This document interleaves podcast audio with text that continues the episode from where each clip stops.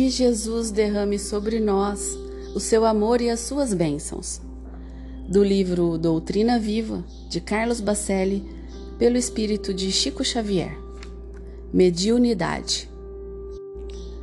Sem dúvida, a mediunidade é importante, mas não mais importante que qualquer outra atribuição de serviço que nos tenha sido designada. A ideia do bem carece de mãos ativas e operosas para concretizar-se.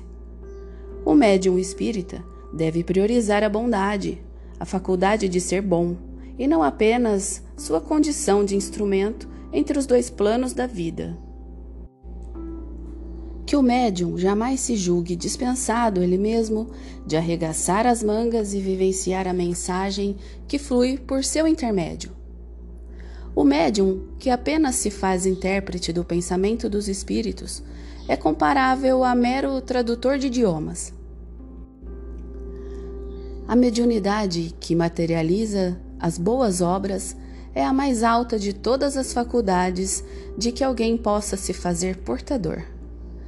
A árvore, consoante as palavras do Divino Mestre, se identifica pelos seus frutos.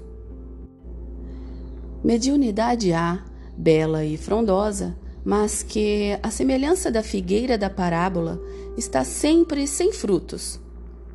Os que dela se aproximam, na esperança de algo colher, sempre se retiram decepcionados.